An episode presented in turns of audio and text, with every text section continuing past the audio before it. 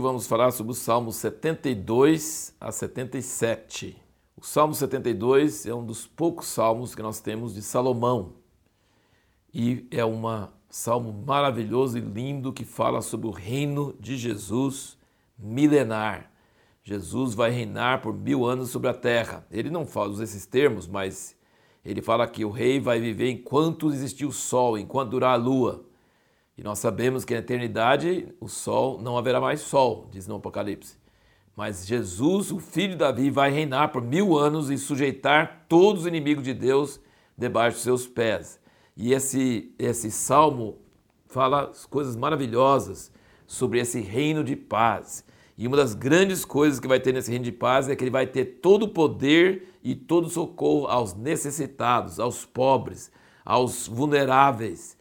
Ele é uma coisa tremenda e vai libertar e não vai ter corrupção, não vai haver maldade, vai haver uma, sim, um reino de paz maravilhoso. Toda a terra vai se encher da sua glória, de mar a mar, as extremidades da terra, vai encher a terra com a glória de Deus. Esse salmo é tremendo, esse salmo é maravilhoso. E aí, a partir do 73, nós vamos ter vários salmos de Asaf. E um, uma, uma característica desse salmo de Asaf é que ele lembra da glória de Deus, lembra da história, lembra, preza muito a casa de Deus e compara as obras que Deus fez no passado com alguns problemas seríssimos que tem no presente e fala: Deus, até quando vai continuar com esse problema agora? Então ele lembra da história e aplica para o presente, para a situação atual. Então essa é uma, é uma tem saudades, questionamentos sobre o opróbrio atual. Bem precioso esses salmos de Asaf, ou talvez até dos filhos de Asaf, porque Asaf era do tempo de Davi e algumas coisas aqui ficam parecendo que são coisas depois, bem depois. O Salmo 73 tem uma característica maravilhosa, que ele é um resumo do livro de Jó. O Salmo 73 é, é o livro de Jó inteirinho. Os 42 capítulos de Jó estão resumidos aqui nesse salmo. Porque ele está dizendo, eu não consegui entender como que os ímpios prosperam, e como que os justos sofrem. E eu comecei a falar assim: eu estou servindo a Deus em vão, porque o cara não serve a Deus, o cara é ímpio e ele sai bem sucedido. Como é que é isso? E ele achou isso muito difícil de explicar. E aí tem um versículo no 73 onde é tudo muda. Ele fala é, no versículo 17 que ele pensou assim, mas quando entrou no santuário de Deus, então percebi o fim deles. E a nossa pergunta na última, no último vídeo foi sobre como que Deus aguenta ver os ímpios prosperando e os justos sofrendo? Sabe o que, que é? Porque Deus tem um dia que Ele vai acertar as contas. Deus não gosta de ímpio ser abençoado e justo sofrer. Mas Ele tolera, Ele permite, porque tem propósitos que estão acontecendo. Foi isso que Jó não conseguia entender, mas depois Jó entendeu, teve a revelação de Deus que ele nunca teria tido antes e Deus depois abençoou ele com o dobro do que tinha antes. Mas ele, ele sofreu barbaridade sem ser ímpio, mas aprendeu de Deus lições preciosas. Então, quando esse salmista, o Asaf, entrou na presença de Deus, aí ele falou assim: hum, vai ter um fim. Ele falou assim: que ele viu o fim deles. Então, Deus aguenta, porque ele tem um dia. Ele sabe que vai ter um acerto de contas.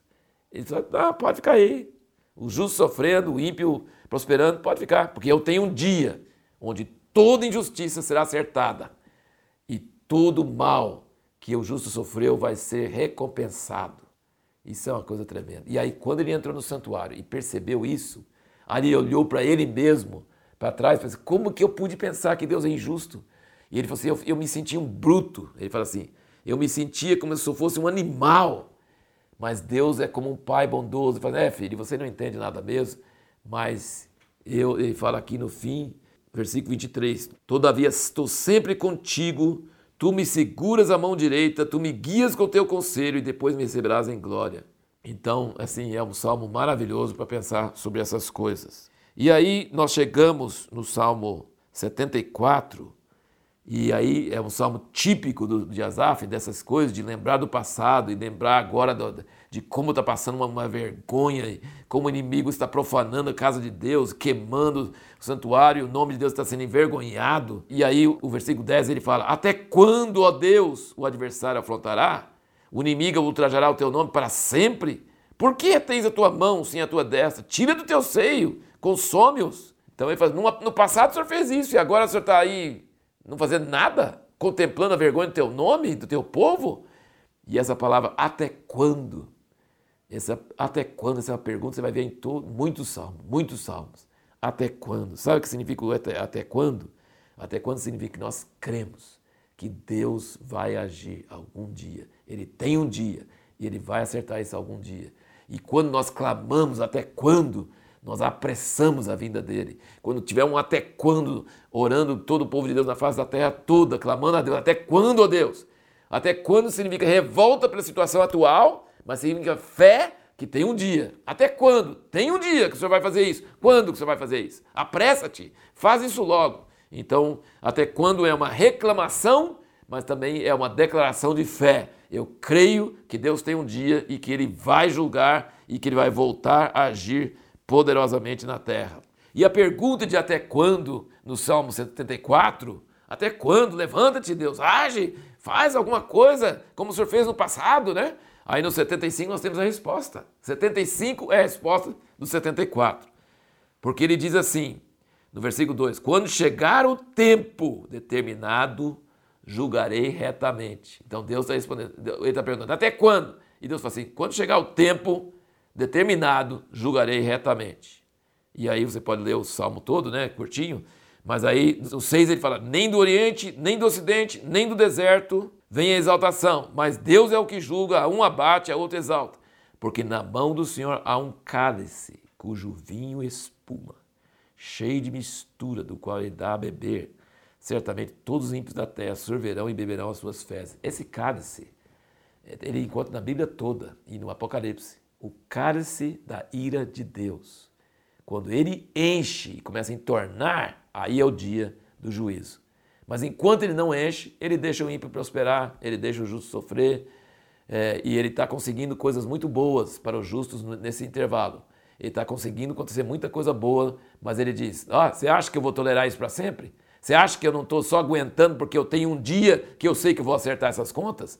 Deixa chegar o tempo determinado, deixa encher o cálice, que aí vocês vão ver. E no Salmo 76, no versículo 3 Ali quebrou ele as flechas do arco, o escudo, a espada e a guerra. E no versículo 6, a tua repressão, ó Deus de Jacó, cavaleiros e cavalos ficaram estirados sem sentidos. Tu sim, tu és tremendo, e quem subsistirá à tua vista? Quando tirares? Então aqui está mostrando que as armas, olha, hoje nós não temos cavalos, cavaleiros, é, flecha e arco, espada. Hoje nós temos mísseis, temos bombas atômicas, temos é, navios e aviões e tem uma série de coisas, né? É, mas nada vale contra Deus. Quando Deus se levanta, todas as armas são inúteis, não funcionam. Deus é tremendo, poderoso. E o último salmo da nossa leitura de hoje, se você sofre de insônia, leia o Salmo 77. É para os que sofrem de insônia. Ele diz: no versículo 2: De noite a minha mão fica estendida e não se cansa, minha alma recusa ser consolado. Lembro-me de Deus e me lamento, queixo-me, meu espírito desfalece. Conserve os vigilantes os meus olhos, estou tão perturbado que não posso falar. Versículo 6: De noite lembro-me do meu cântico, consulto com meu coração, examino o meu espírito. Então, se você está com insônia, lembra que tinha outros salmistas que também tinham insônia. Aqui Asaf é o salmo dos que estão sofrendo de insônia né? meditação, pensamento. Insônia às vezes não é tão ruim, pode ser um momento para Deus falar conosco. E a pergunta que nós vamos responder no próximo vídeo é: em que sentido o povo de Israel tem sido fiel a Deus por milênios? Porque a Bíblia fala muito da infidelidade deles, mas tem um sentido que o povo de Israel tem sido fiel a Deus por milênios, não é séculos, não é décadas, é milênios. Em que sentido? Eles têm sido fiéis?